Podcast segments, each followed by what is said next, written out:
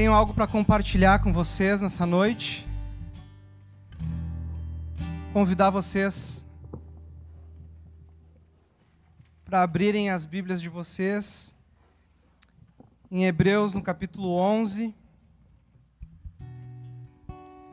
E enquanto vocês abrem, eu vou fazer uma pergunta para vocês.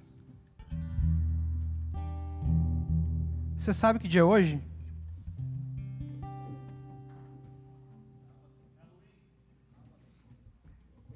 Sábado e do mês.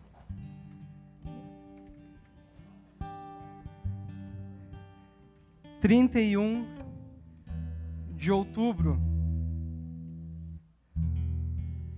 dia que nós celebramos, não Halloween, né, gente? A brincadeira do Hugo ali, né? Mas a reforma protestante e que tem tudo a ver com aquilo que nós estamos tratando nesses dias, nesses últimos sábados e que e nos próximos também que vão se seguindo. Né? Romanos 1 17, porque a justiça de Deus se revela no evangelho de fé em fé, como está escrito: O justo viverá por fé. Amém? Hoje é um dia muito especial. Relembrar, né, irmãos que lutaram pela palavra, lutaram pela sua doutrina, protestaram contra tudo aquilo que se levantava contra o ensino da palavra, contra tudo aquilo que distorcia aquilo que está escrito nas páginas da palavra de Deus, imutável, inerrante insubstituível, que até hoje fala conosco, que até hoje nos conduz, nos ensina essa palavra. Amém? E a nossa série é sobre fé. Amém? Temos falado aqui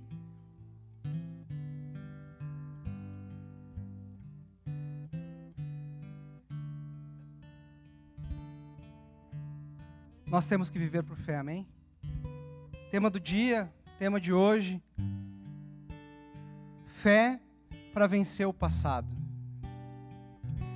E o que, que é esse passado que nós precisamos vencer? Deixa sua Bíblia aí aberta. Em Hebreus. Vou fazer só mais uma leitura.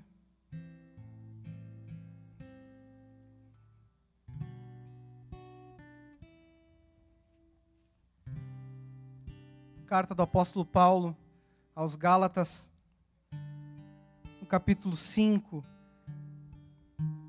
no verso 19, diz assim: Ora, as obras da carne são conhecidas e são imoralidade sexual, impureza, libertinagem, idolatria, feitiçarias, inimizades, rixas, ciúmes, iras, discórdias, divisões, facções, invejas, bebedeiras, orgias e coisas semelhantes a estas. Declaro a vocês, como antes já os preveni, que os que praticam tais coisas não herdarão o reino de Deus. E Paulo está escrevendo aqui o nosso passado. Está anunciando aquilo que nós éramos e que talvez nós sejamos ainda.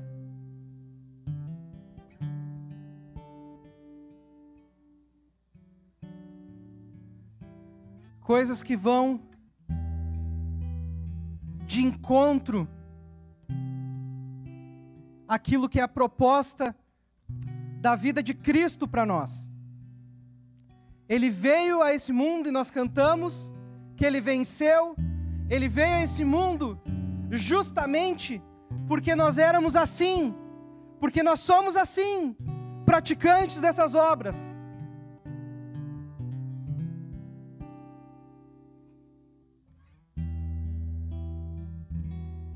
Quantas vezes, talvez algumas palavras são duras aqui. Quantas vezes nós nos envolvemos em libertinagem, em práticas imorais sexualmente. Mas talvez sejam alguns que talvez a gente até consiga passar um pano, né? Tá muito na moda dizer, né? Tá passando pano. Que são aqueles pecados que às vezes são considerados, são práticas consideradas menores, de menor gravidade. Uma inveja, uma rixa, ciúmes. E esse é o nosso passado. Estávamos perdidos no mundo.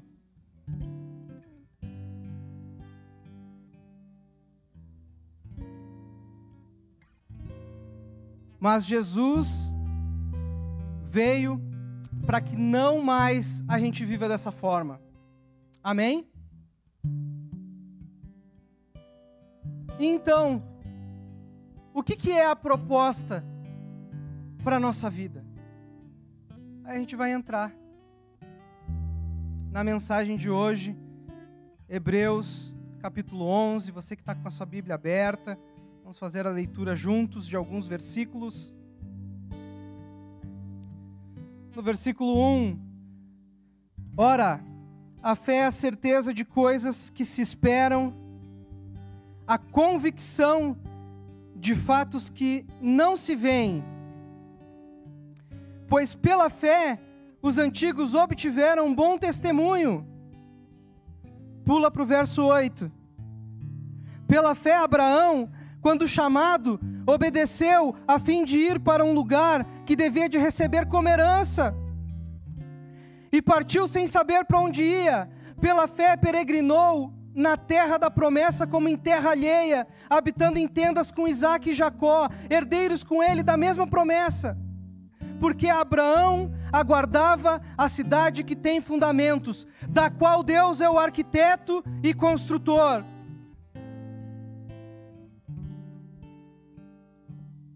Pela fé também a própria Sara, apesar de não poder ter filhos e já ser idosa, recebeu o poder de ser mãe, pois considerou fiel aquele que lhe havia feito a promessa. Por isso, também de um só homem, praticamente morto, saiu uma posteridade tão numerosa como as estrelas do céu e inumerável como a areia que está na praia do mar. Todos estes morreram na fé não obtiveram as promessas. Grava bem isso. Todos estes, tem uns outros aqui, né? A gente pulou uns versículos. Todos estes morreram na fé e não obtiveram as promessas, mas viram-nas de longe e se alegraram com elas, confessando que eram estrangeiros e peregrinos na terra porque os que falam desse modo manifestam estar procurando uma pátria.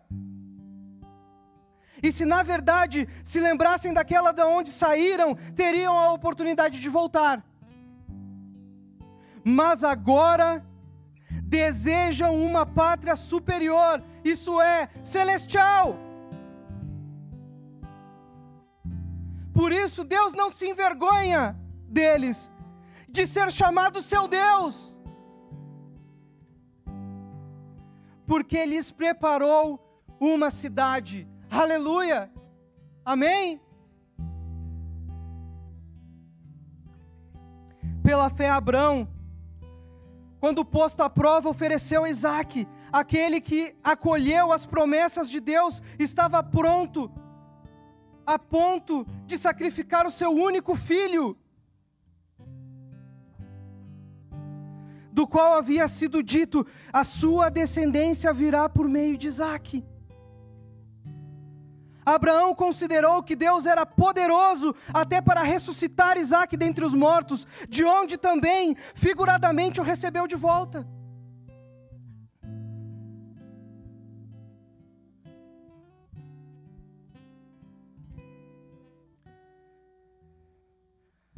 É legal a gente ler sobre esses caras, né? É legal, né?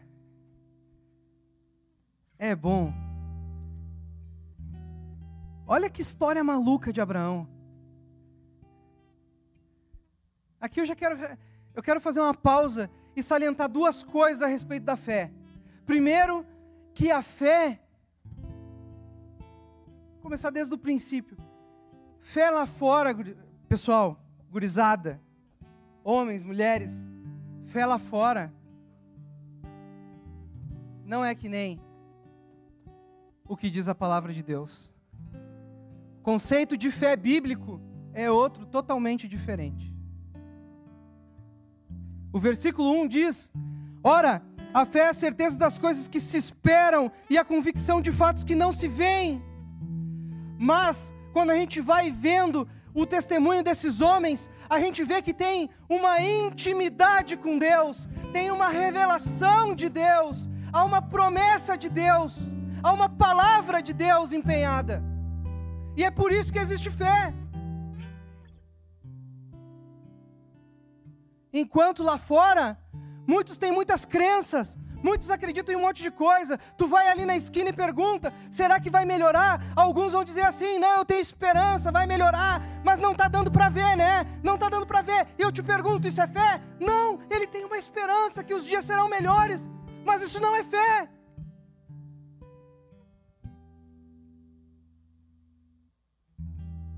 Há uma promessa de Deus, há uma palavra de Deus.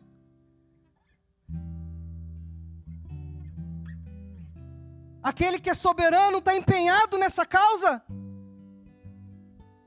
Isso é fé. Isso é fé. Abraão estava lá na cidade dele, em Ur dos Caldeus, e ouviu a voz de Deus: Sai daí, Abraão! Eu vou te levar para uma outra terra. Um cara estabelecido, talvez tivesse lá uma boa condição, tinha sua família por perto, e a voz de Deus diz: sai daí, e vai para onde eu vou te mostrar. E o texto diz aqui que ele andou na terra da promessa, mas como estrangeiro, e não como quem estivesse recebendo. O que estava acontecendo com esse cara?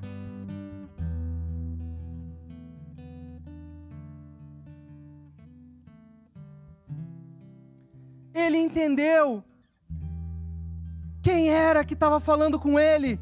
Ele conheceu. Que Deus não estava falando de um punhado de terra apenas.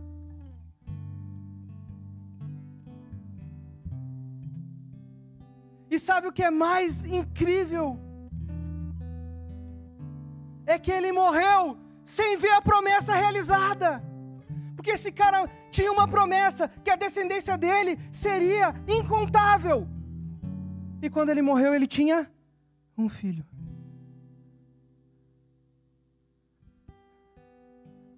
Quais são os teus olhos diante das promessas de Deus? Será que somos capazes de experimentar, nem que seja uma fração dessa fé desse homem?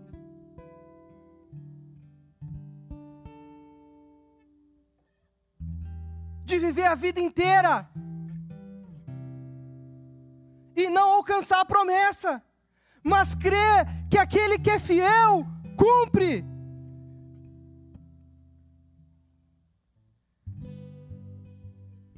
Será que somos assim? Essa é a fé.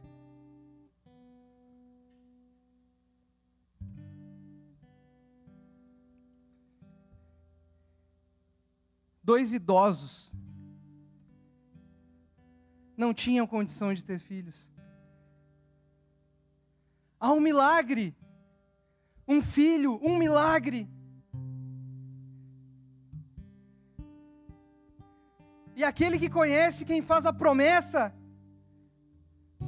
não tem problema com mais nenhum pedido, não tem problema com mais nenhum cumprimento. Deus chega para ele e diz assim: sacrifica o teu filho.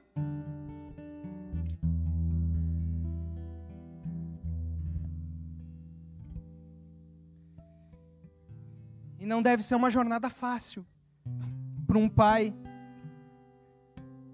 Quantos aqui são pais?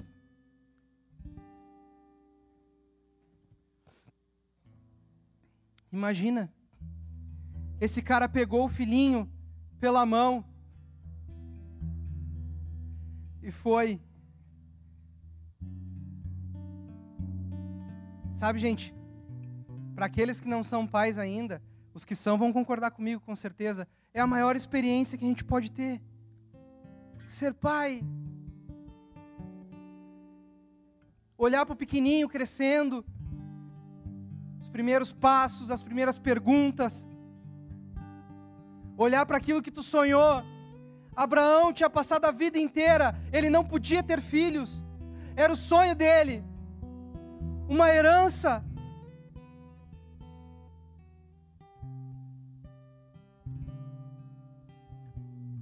E pegar aquele garoto e ir em direção ao monte para sacrificá-lo. Eu fico imaginando o Dani, o Dani tem quatro anos. Imagina se eu tivesse que pegar, Deus pedisse. Loucura. O meu sonho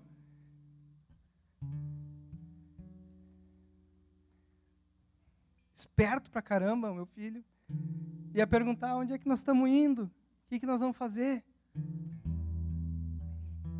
Tu já pensou nisso? Mas quem vive uma vida com Deus, quem conhece o autor da promessa,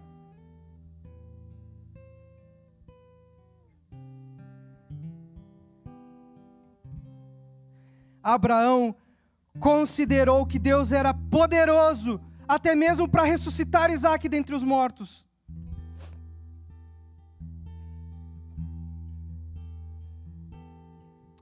coisa linda. Que fé é essa? Essa sim é uma esperança e uma fé daquilo que não se vê. Olhar para a sua impossibilidade, olhar para aquilo que é impossível, e ver que por fé pode viver essas coisas com Deus. Essa é a minha e a tua vida. Talvez não nessa radicalidade, como o exemplo que eu estou dando da história de Abraão. Mas é impossível para a gente alcançar algo maior na nossa vida. É por isso que a gente canta que Ele venceu. É por isso, porque para nós é impossível é para nós, a gente olha para o nosso passado, a gente olha para as obras da carne e é impossível.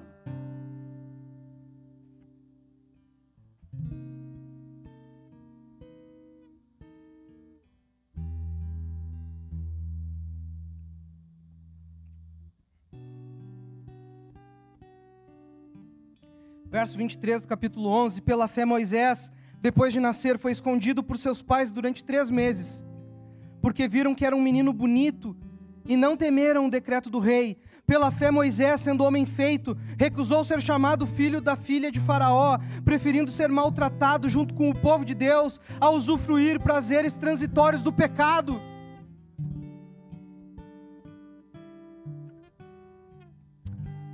Ele entendeu que ser desprezado por causa de Cristo era uma riqueza maior do que os tesouros do Egito, porque, porque ele contemplava a recompensa. Olha que contemplação é essa que Abraão e que Moisés tiveram, a ponto de abandonar tudo, de largar tudo. Isso é fé. Isso é fé.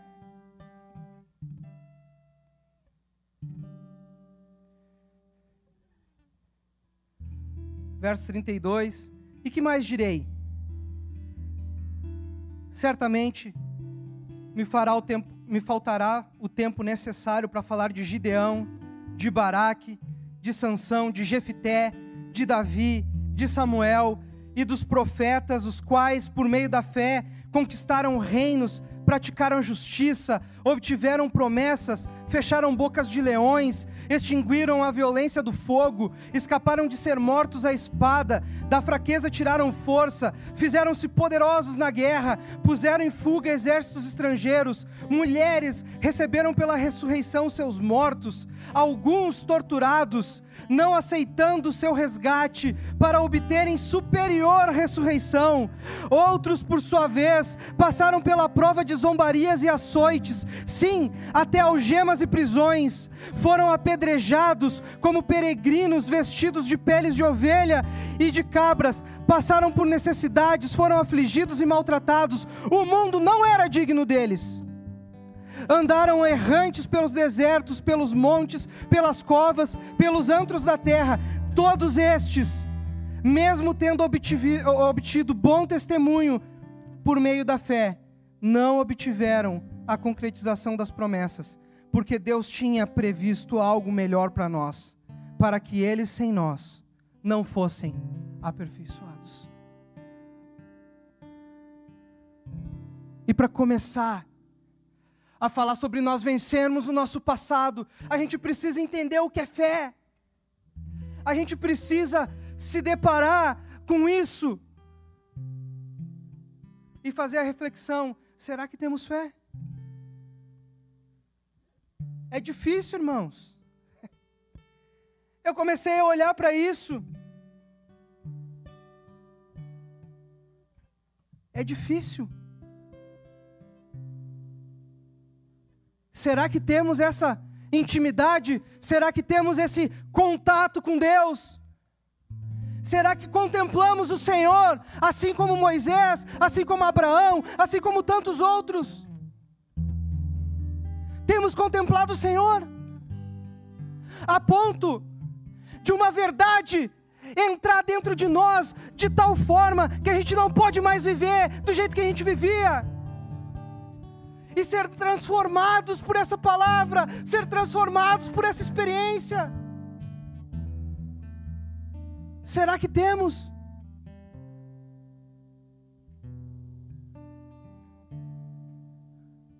Ou que vida que nós temos? Que vida temos vivido? Uma vida medíocre? Uma vida enfadonha? Pergunta para o teu irmão: Tu vive uma vida enfadonha? Tu vive uma vida enfadonha? Pergunta aí. Vira para o lado e pergunta: Tu vive uma vida enfadonha?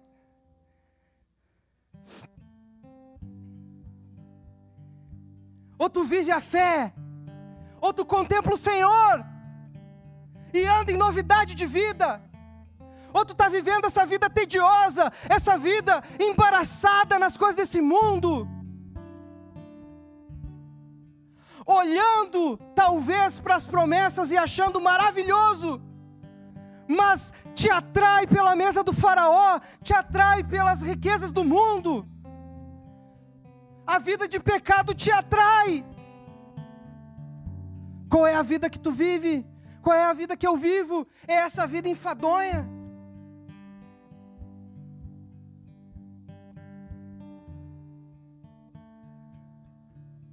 presa num passado maldito. Sabe? A fé tem esse caráter transcendental, ela transcende a nossa vida. Viver por fé tem que transcender a nossa vida, tem que ser além, tem que ser além dos nossos dias. Sabe, a vida é muito passageira para a gente só correr atrás dessas coisas. Sabe, esses homens aqui, eles entenderam, eles perceberam que a intenção de Deus era maior, era para além dessa vida, era para muito mais tempo do que eles podiam contar, imaginar, perceber. E é isso que Deus tem para ti. É para ti que Deus tem isso, é para mim que Deus tem isso, uma vida além, muito maior que os nossos dias, incontáveis.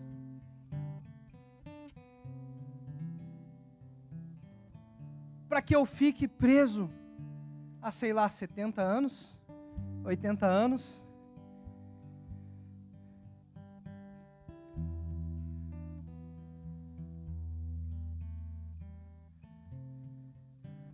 Se for 80, já estou quase na metade.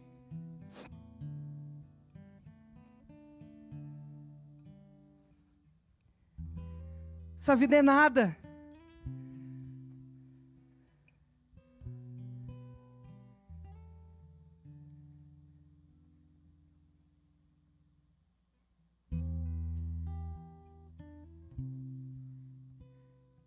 E deixa eu dizer para vocês,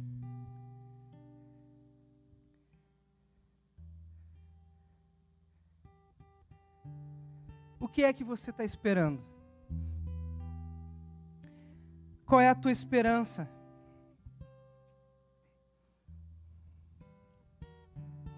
A tua esperança é por dias melhores? A tua esperança é por dias mais confortáveis? Qual é a tua esperança? O que que tu espera dessa vida? É conforto? Por que tu te aproxima de Deus? Tu quer um carro novo? Tu quer um apartamento? Quem sabe uma cobertura?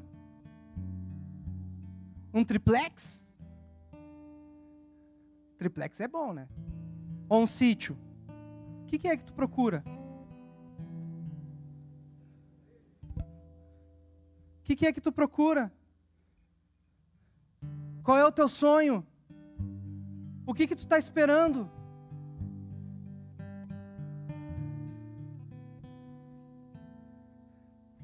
Porque deixa eu te dizer, se for essa a tua esperança, deixa eu te lembrar das palavras de Jesus, que os dias que estão por vir são dias difíceis. Cada dia que passa, a gente se aproxima, né? É aquela velha história, quanto mais o tempo passa, mais perto está da volta de Jesus, não é verdade? É que nem o paradoxo da parada de ônibus. Eu chego, o ônibus nunca vem. Mas aí eu penso, se eu sair daqui, ele pode chegar. Porque quanto mais tempo passa e não vem o ônibus, mais perto está dele chegar. Né? A gente não sabe o dia da volta do Senhor, mas a gente sabe que conforme o tempo vai passando, as coisas vão sendo difíceis, difíceis, difíceis. E tem chegado um tempo aonde as pessoas, como diz lá em 2 Timóteo, elas têm coceira nos seus ouvidos, procuram ensinos diferentes, divergentes do que a palavra diz. E estão procurando por mestres que falem aquilo que elas querem ouvir. Deixa eu te dizer, o futuro, o que guarda para essa terra, não são dias mais confortáveis. Nós trabalhamos para isso, mas a promessa a respeito da terra é essa. Qual é o futuro que tu quer? Que futuro tu está em busca? Qual é o futuro que tu quer? Tu quer viver um futuro de vida enfadonha? De vida tediosa?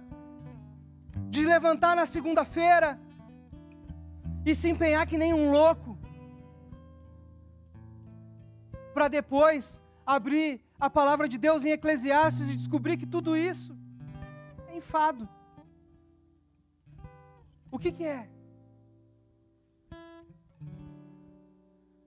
A tua esperança é o happy hour da sexta-feira? Dá uma enxaguada? Trabalha a semana inteira para quê? para viver prazer, isso não é futuro.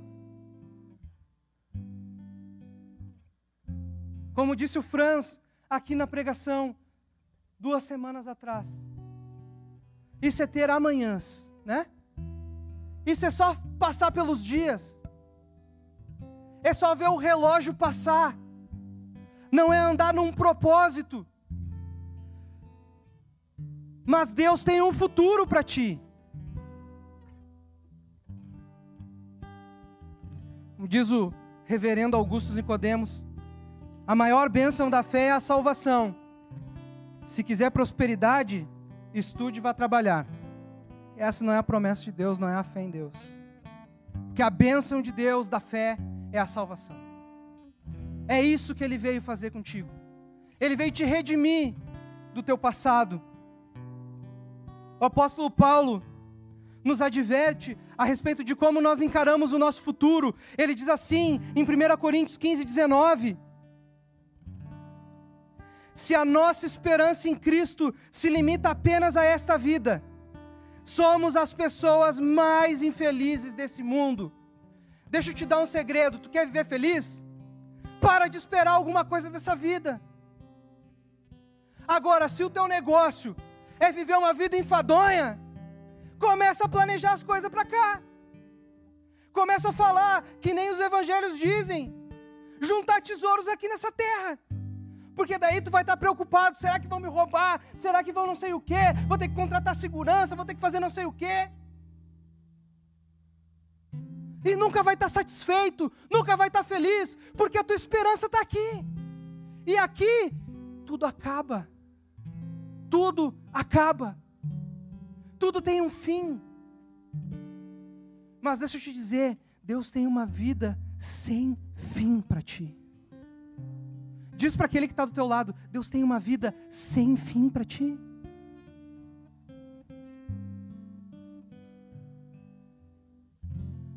Versículo 2 de Hebreus 11 diz assim: que nessa fé, sabe, nessa fé, foi que os antigos conquistaram bom testemunho. E aí eu não posso deixar de perceber o momento que a gente vive um momento de retorno, né? Mas que ainda lutamos com uma situação caótica no mundo. Ninguém imaginava que a gente ia viver desse jeito, com tanta dificuldade, andando de máscara, passando álcool gel, sem poder cumprimentar as pessoas, pegando fila de supermercado, muitas vezes faltando item, aumentando o preço, dificuldade. E o que os antigos têm a dizer sobre isso? Se eles alcançaram um bom testemunho, o que, é que eles têm para nos dizer? Dionísio, bispo de Alexandria, entre 249 e 262, durante uma pandemia no Império Romano, uma pandemia que matava cerca de 5 mil pessoas por dia.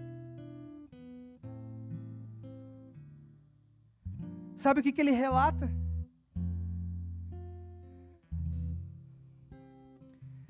Muitos irmãos partiram dessa vida felizes, tendo servido aos doentes em Cristo, servindo como enfermeiros, curando doentes e acabaram transferindo a doença deles para si e morrendo em seu lugar.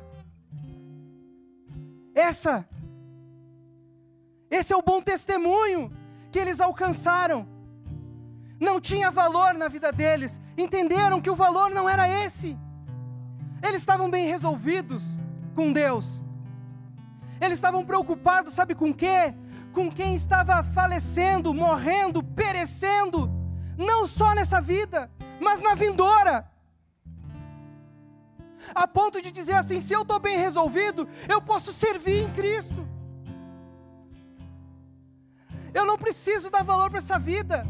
Eu posso resgatar todos que eu puder e transferiram muitas vezes a doença do outro para si. Foram contaminados, morreram, mas morreram felizes porque estavam cumprindo, vivendo por fé.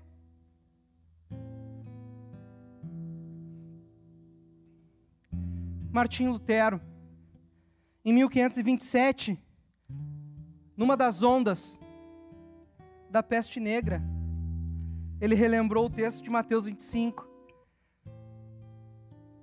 Estive doente e não foste me visitar.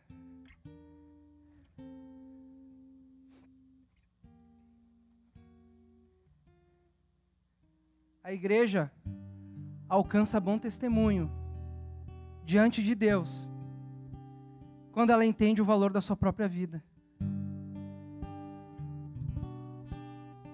E qual é o valor da sua própria vida? É ser semelhante a Jesus. E o que Jesus fez? Ele deu a sua vida em favor de muitos. Tem uma imagem que eu pedi para a Bruna e para o Marcel pegarem, pedi para colocar aí.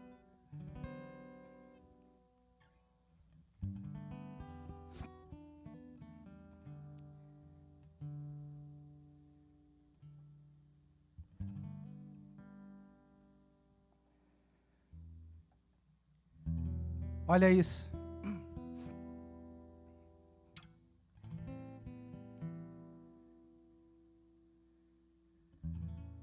Dia sem igreja está sendo planejado, né? Está planejado por causa da epidemia de influenza.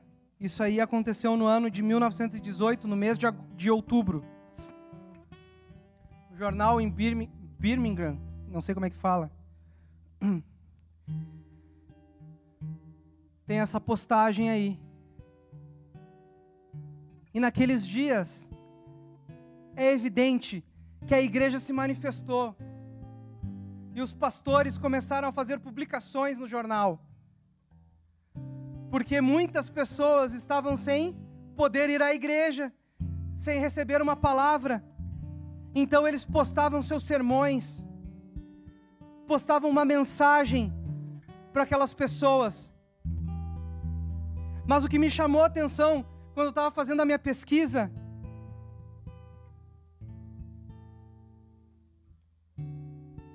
é que tem um professor de Bíblia.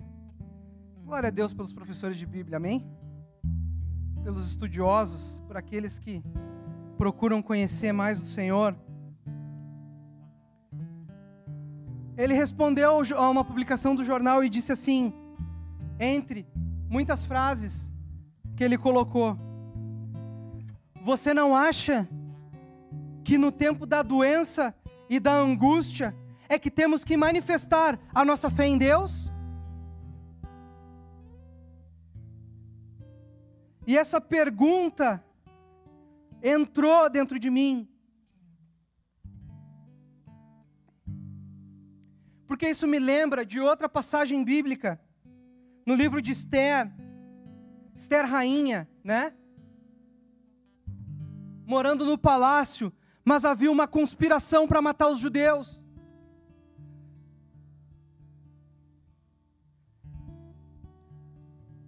E o tio dela descobre isso tudo e entrega para ela e diz: Fala com o rei.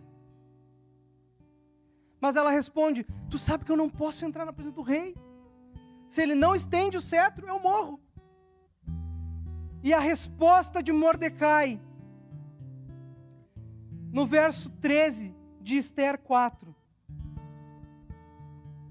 Então Mordecai pediu que respondessem a Esther: não pense que por estar no palácio real, você será a única entre todos os judeus que conseguirá escapar.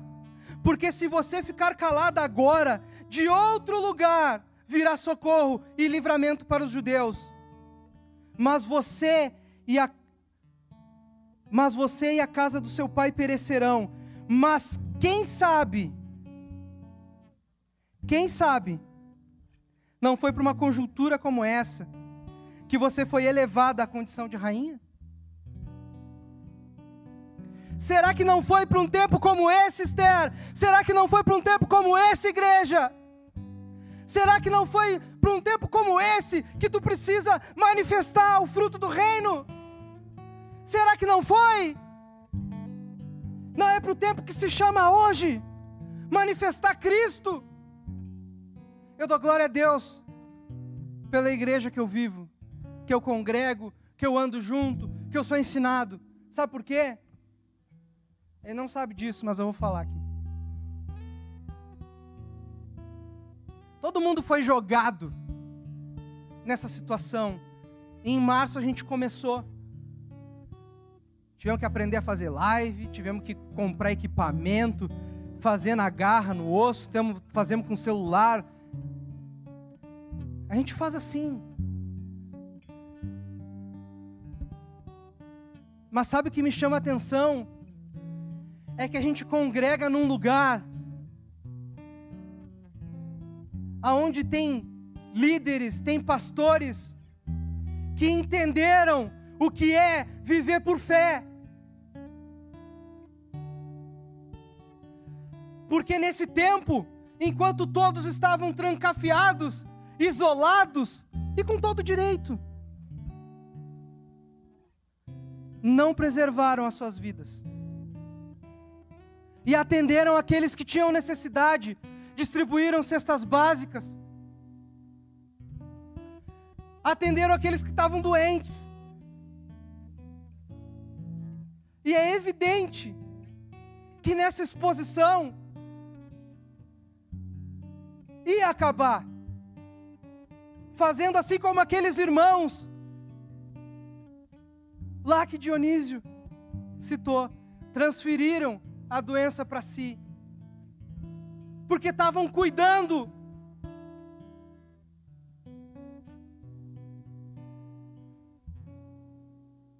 Se você não entendeu de quem eu estou falando, estou falando do nosso pastor, que está aqui na frente sentado.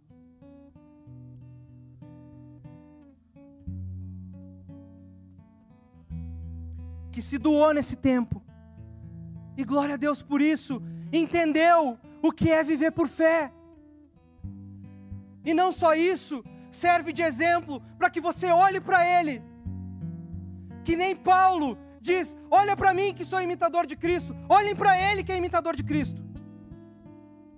Não se preservou, mas alcança bom testemunho todos os dias.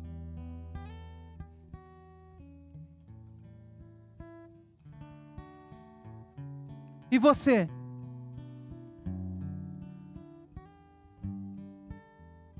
Qual é a vida que tem vivido? De Gálatas 5,19. Enquanto uns entenderam o recado e têm se doado você tem feito o quê? E deixa eu te dizer, eu não estou incentivando você a ser irresponsável, não seguir as determinações. Não estou dizendo isso.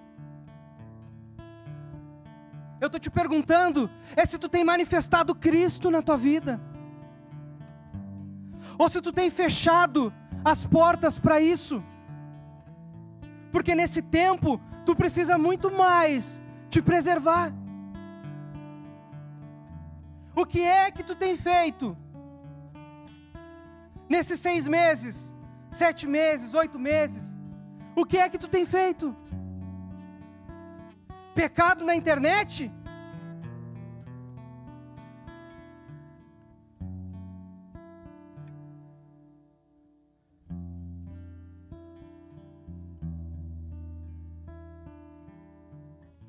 Vivendo uma vida presa ao passado? Uma vida enfadonha? É isso que tu tem vivido? É a pergunta. Não estou afirmando isso. O que que tu tem vivido? Essa é a pergunta para nós nessa noite. Qual é a vida que a gente está vivendo? Sabe, enquanto eu pesquisava, eu li algo interessante que nesses tempos difíceis e que teve maior dificuldade para a igreja se reunir, a igreja não diminuiu. Chegou a ser um fenômeno estudado. Como que a igreja cresce em meio à pandemia? Deixa eu te dizer, eu sei a resposta. Porque enquanto todo mundo estava se preservando e andando para distante das pessoas, a igreja olhava para o perigo e corria em socorro do perdido.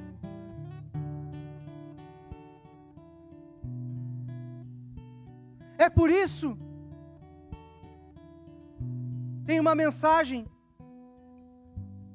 de um pastor nos Estados Unidos, na queda das Torres Gêmeas. E enquanto ele assistia, ele diz que as pessoas todas, enquanto as torres caíam, iam fugindo, entrando pelas ruas, indo na direção contrária. Mas de repente ele observa e existe um grupo de pessoas que não está fazendo a mesma coisa, mas está indo em direção, em direção à morte. Eram bombeiros que estavam arriscando a própria pele para se pudessem salvar um. E a minha pergunta é para você nessa noite: Você está vivendo assim? Como você está vivendo? Como você está vivendo?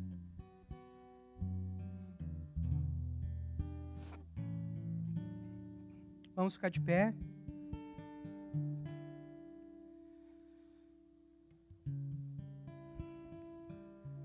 talvez a resposta para ti que tu tem para dar para o Senhor nessa noite seja é, Gladys, eu estou vivendo uma vida enfadonha mesmo, presa no passado. Estou vivendo no preso no passado. Eu tenho rancor, eu tenho mágoa, eu tenho rixa, eu tenho ciúme, eu divido com os irmãos. É, eu estou pecando mesmo. Sabe, na área sexual eu estou pecando. Caí. Sabe, a internet está me matando. Talvez seja essa a resposta que tu tem.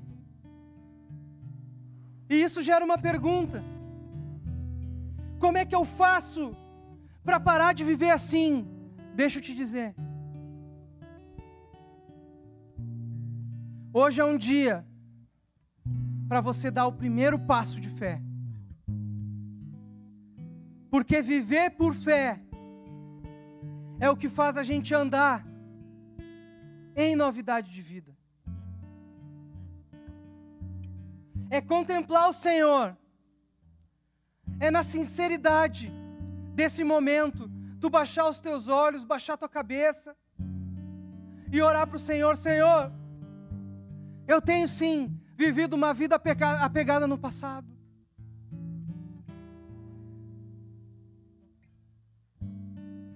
No pecado, no passado, arrebentado.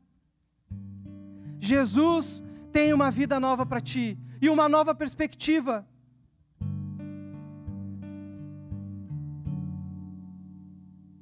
Sabe por quê que dizem que o cristão é o povo mais feliz da terra? É porque ele não vive a circunstância terrena. Ele está aqui nesse mundo, mas ele não é desse mundo. Tá tudo ruim. E tu pergunta para o irmão e ele diz assim: glória a Deus. Tô firme, tô na fé do Senhor. Deus proverá. Tô com dificuldade, tô com falta, tô com ausência. Aí ele diz assim: quando está tudo difícil, ele diz assim: tudo posso naquele que me fortalece. Tudo posso. Pode ser na dificuldade, eu posso, porque eu estou no Senhor.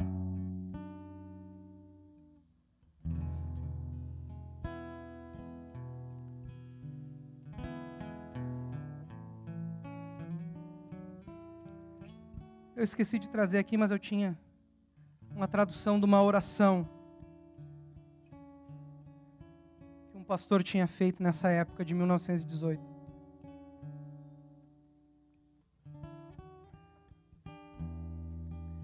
Mas não tem problema. A gente ora aqui. E o nosso bom Deus, Ele ouve as nossas orações, amém? Vamos orar. Senhor, tem misericórdia de nós. Tem misericórdia de nós. Porque a gente vive no meio de uma sociedade totalmente corrompida. E nós também somos assim. Nós também refletimos isso. Nos lembramos das palavras do profeta: Ai de mim que sou pecador, porque vivo no meio de um povo de impuros lábios, e eu tenho lábios impuros. E fazemos nossas essas palavras. Nós temos pecado, Senhor. Nós não somos puros. Vivemos apegados às coisas dessa terra. Andamos perdidos sem discernir os tempos, sem discernir a nossa atuação. Queremos apenas nos safar de uma doença, nos safar de uma situação ruim. Estamos dispostos a brigar, a lutar por direitos, a pedir cada vez mais coisas. Mas o Evangelho é tão diferente, Senhor.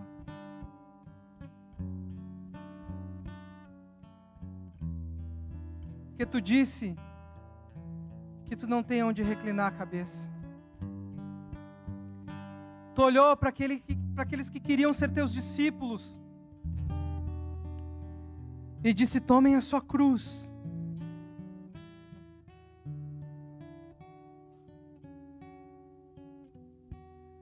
quando nos achegamos a Ti e te contemplamos, vemos o quão distante as nossas práticas são de Ti, porque Tu és bom, Tu és santo, Tu és perfeito, e nós somos imundos.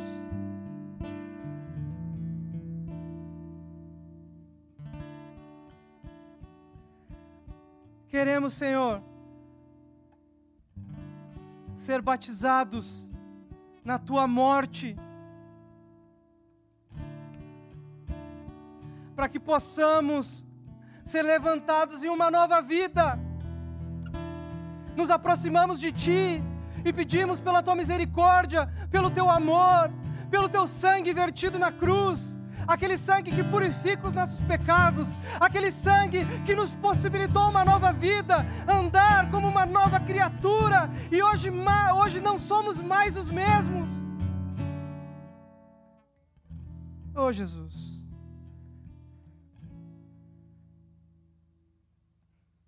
Nos arrependemos das nossas velhas práticas.